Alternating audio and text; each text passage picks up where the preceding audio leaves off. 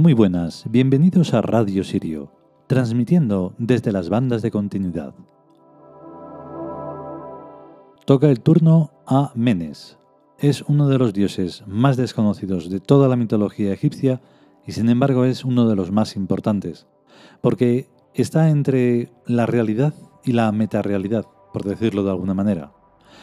El caso es que el capítulo es muy interesante y muy importante, a pesar de, bueno, digamos las cosas personales o que puedan parecer personales, pero son ejemplos, porque nosotros, aunque le parezca a quien sea algo muy raro, pertenecemos a ese mundo de la mitología egipcia, de los arquetipos, de los dioses. Entonces, bueno, tenemos que, que explicarlo como podamos. Vamos con ello.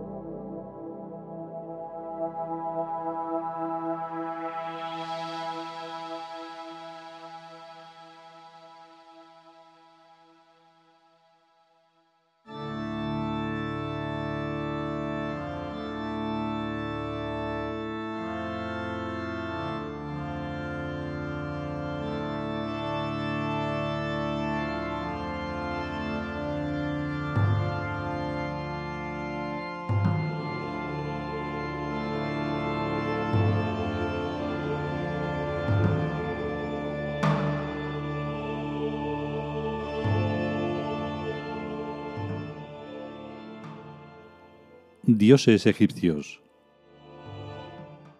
Menes.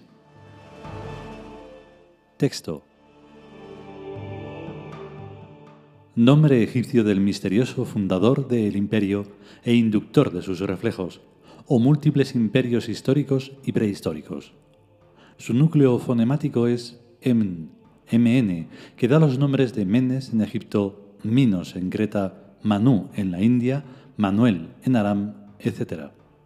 Personaje real y físico y al mismo tiempo mítico y divino, Menes permanece de avatar en avatar en la realeza imperial fénica de Birk desde el origen de la vida inteligente en el astro llamado Tierra. Comentario. Vaya hombre, hoy barremos pa' casa. Ahora me entero de que Manuel es un nombre arameo. Ya me parecía a mí que judío no era ni podía ser. En efecto, Aram es Armenia, un país situado al noreste de Turquía, muy lejos de Palestina.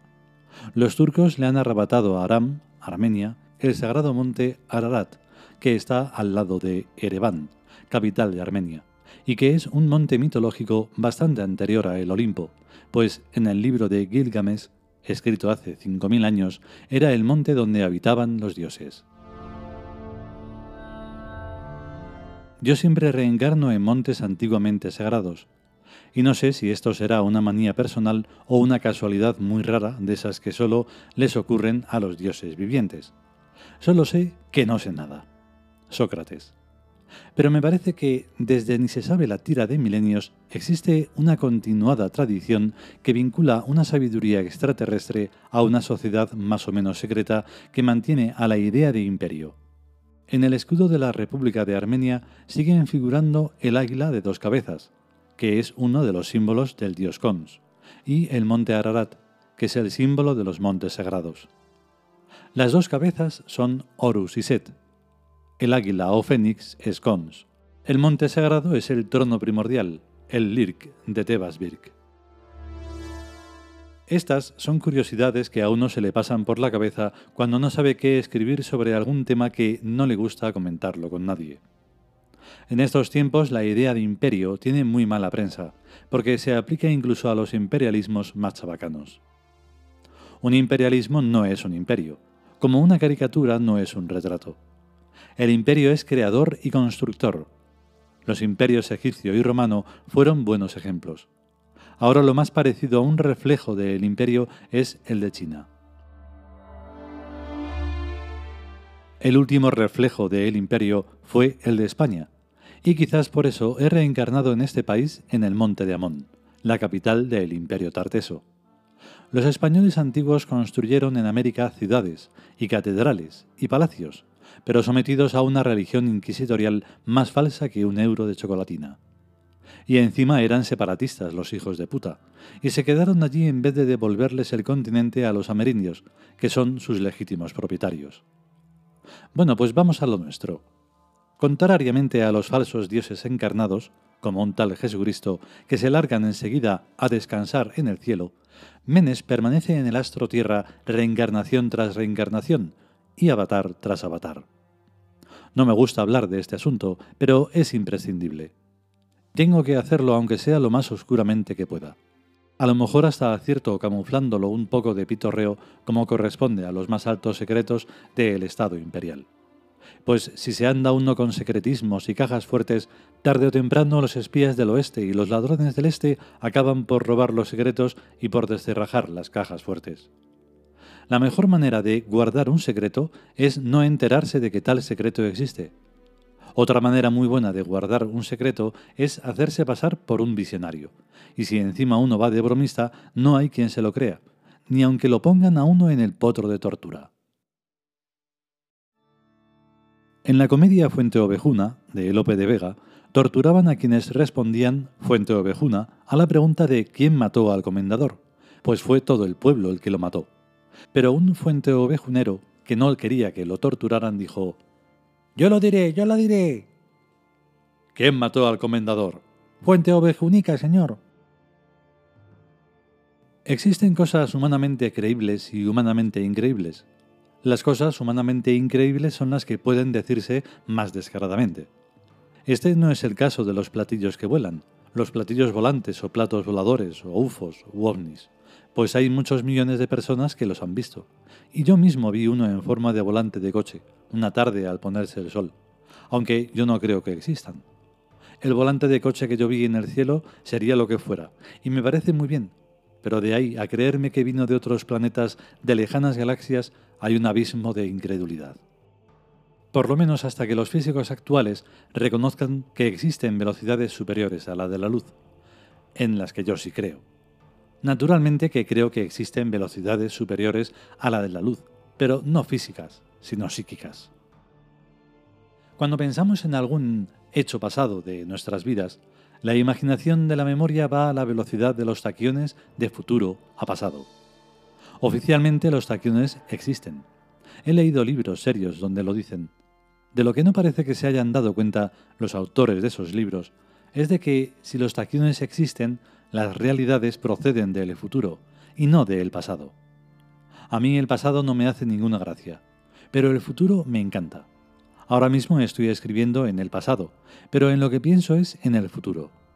El pasado llamado presente es siempre obsoleto y torpe, y malo, y bastante asqueroso para mi gusto. Cuanto más me sitúo en el pasado, tanto menos poderes tengo, y tanto más tengo que aguantar a esta gente. Situarme más hacia el pasado y ni siquiera hay allí teléfono para comunicarme con mi gente.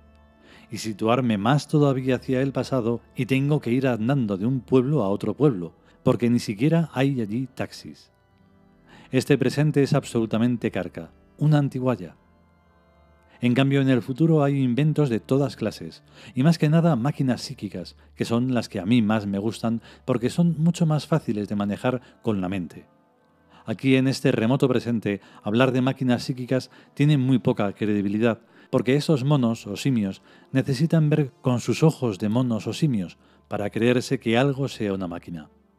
El dios Menes conoce secretos que no conocen ni los dioses altísimos, ni se los cuenta pues el imperio es piramidal, y en cada cota de esta pirámide cada cual sabe y conoce solo lo que tiene que saber y conocer para trabajar en lo que él o ella tenga que trabajar.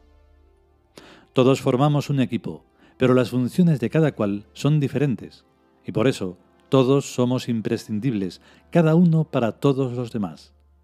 Aquí no sobra nadie ni falta, ya que cuando llega alguno nuevo aparece una nueva función que es a la que tiene que dedicarse. Pues el Imperio Gestáltico Tiud de Tebas Birk es una entidad viviente, y como tal se está formando con las personas más heroicamente honestas y más inteligentemente prácticas que entran en él. y a la vez expulsa de su seno a las personas deshonestas parasitarias que se las dan de listos pero que son totalmente estúpidas. Lo mejor es enemigo de lo simplemente bueno. No basta con ser bueno, sino que hay que ser mejor. El imperio gestáltico Tiud no es el conjunto de los buenos, sino el conjunto de los mejores.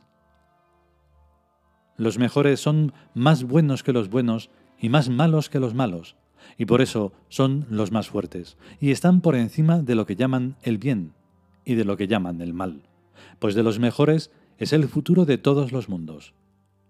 Por lo que son los únicos que dictaminan en verdad y justicia qué es lo que es bueno y qué es lo que es malo.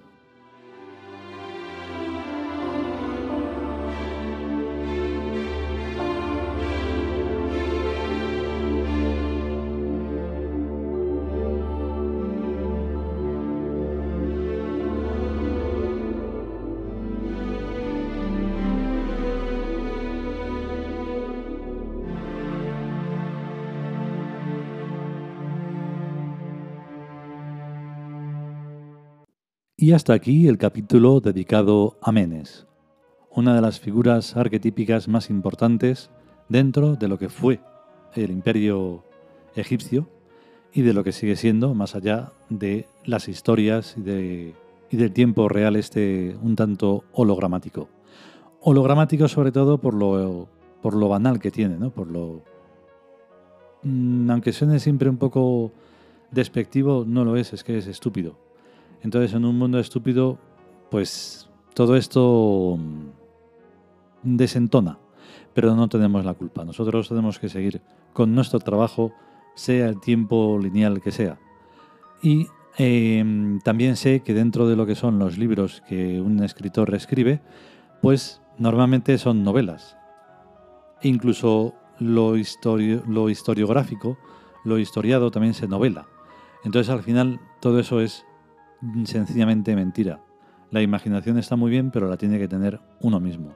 Entonces nosotros vamos de otra, vamos de otro palo. Nuestras historias eh, son escritas desde la hiperrealidad, que está mucho más allá de la simple realidad. La simple realidad es una cosa que está llena de, de cosas simpáticas, pero que son todas falsas. Y ahí no nos movemos ni en un milímetro. Así que, en fin. Bueno, pues si podemos y sobre todo queremos, volveremos con un nuevo capítulo. Mientras tanto, a estar bien. Chao.